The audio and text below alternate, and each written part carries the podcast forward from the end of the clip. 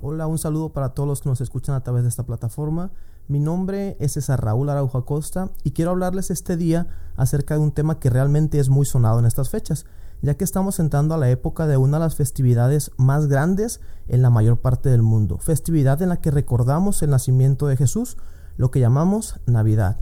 El título del podcast del día de hoy es Cuento de Locos. ¿Y por qué cuento de locos? Porque lo que conmemoramos en esta época navideña, aunque en realidad es una historia de amor, ocurre de una forma tan peculiar que pudiera sonar a locura.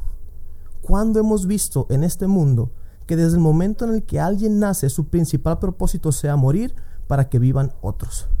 Pues así, nuestra historia del día de hoy, así es la historia de Jesús, el Hijo de Dios. Una historia que inicia no solamente cuando Jesús nació en este mundo, sino que inicia muchos años atrás con, la, con una profecía que desde ahí incluso ya podemos ver la locura de los hechos que vamos a contar ahora, ya que no solo nació con el propósito de morir para que otros vivan, sino que su nacimiento y su muerte ya habían sido anunciados aún muchos años antes de la generación que le tocó vivir a la par de él y que han trascendido muchos años después del día de que sucedieron, hasta alcanzarnos a nosotros. Es de locos siquiera pensar que la historia de un solo hombre, su nacimiento y su muerte, haya cobrado tanta importancia. Ahora, déjenme contarles parte de este cuento de locos. Nuestro cuento inicia cuando Dios le muestra al profeta Isaías lo que había de acontecer, y en el libro de este profeta Isaías, que se encuentra en la Biblia en el Antiguo Testamento, en el capítulo 7, versículo 14, nos dice, Por tanto, el Señor mismo os dará señal He aquí que la Virgen concebirá y dará luz un hijo y llamará su nombre Emanuel. Y dos capítulos más adelante dice también, porque un niño nos es nacido, hablando del mismo Hijo de Dios que habría de nacer. Y aquí encontramos otra locura más. ¿Cómo una virgen podría dar a luz? Pues así sucedió. Y este hecho marcó a la humanidad por completo y para siempre.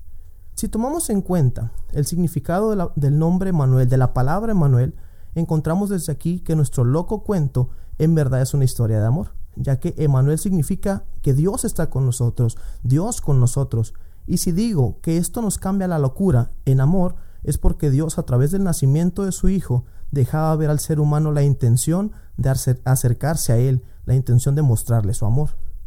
Eh, Saben, esta es una historia de más de dos mil años de amor, más de dos mil años en los que Dios de una y muchas maneras, aunque a veces pudieran parecer un poco locas, le ha mostrado al ser humano que el deseo de su corazón es que el hombre y la mujer se acerquen a Él y Él habrá de recibirlos, de recibirnos con sus brazos abiertos y con brazos de amor. Y bueno, la historia por supuesto que no culmina ahí con Isaías, sino que, como mencioné, este es solo el inicio de, de nuestra historia, de nuestro cuento de locos ya que las palabras que Dios le mostró a Isaías se cumplieron cerca de 750 años después, y lo vemos también plasmado en la Biblia, en el Nuevo Testamento, en el Evangelio de Mateo, en el capítulo 1 y capítulo 2, que nos cuentan cómo fue el nacimiento de Jesús y los hechos que acontecieron en ese momento. En esta historia vemos a Jesús, el Hijo de Dios, dejando su lugar en los cielos para venir a nacer como un hombre, un nacimiento rodeado de incomodidad por el lugar en el que nació, rodeado de sucesos trágicos por lo que el rey Herodes ordenó hacer a los niños menores de dos años. Una noche en la que por un lado había una gran alegría por el nacimiento de Jesús, pero también llanto en otros hogares por la orden del rey, pero a la vez una noche que cambió el curso de la historia para siempre, un suceso tan importante que partió el tiempo en dos, creando un antes y un después del nacimiento de Jesús. Esto, pues es una locura más, ya que el nacimiento de un solo hombre cambió la estructura del tiempo como la conocimos. Y eso es precisamente lo que conmemoramos en esta fecha, que están tan cercanas al día de hoy, el nacimiento de Jesús, el nacimiento del Hijo de Dios. Y claro, aprovechamos también estos momentos, ¿no? Estas fechas para compartir el tiempo agradable con la familia, un tiempo con los amigos, un tiempo con la iglesia, incluso compartimos tiempo, compartimos el pan y sobre todo adoramos y agradecemos a Dios por enviar a Jesucristo, su Hijo, a nacer en este mundo y a morir por nosotros. De hecho, hablando de la muerte de Jesús, es donde podemos continuar nuestra historia,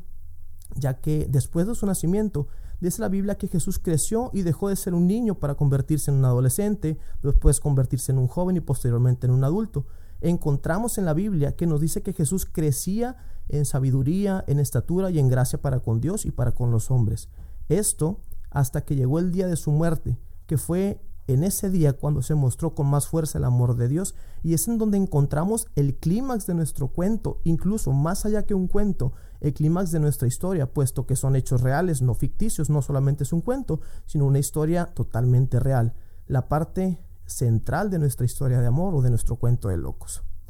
Encontramos aquí esa parte en la que pareciera que nuestro personaje principal ha fracasado, parece que ha sido vencido, parece que no hay nada más que hacer, que ya todo terminó,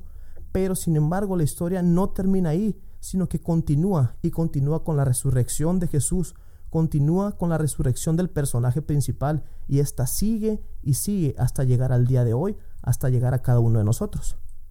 Al momento en el que tomamos la decisión de aceptar a Jesús, de quien fue anunciado su nacimiento mucho antes de que sucediera, a este Jesús que un día nació de una virgen, decía, un hecho totalmente loco, un hecho totalmente fuera de lo, cotidiano. Para muchos, una locura total siquiera imaginarlo.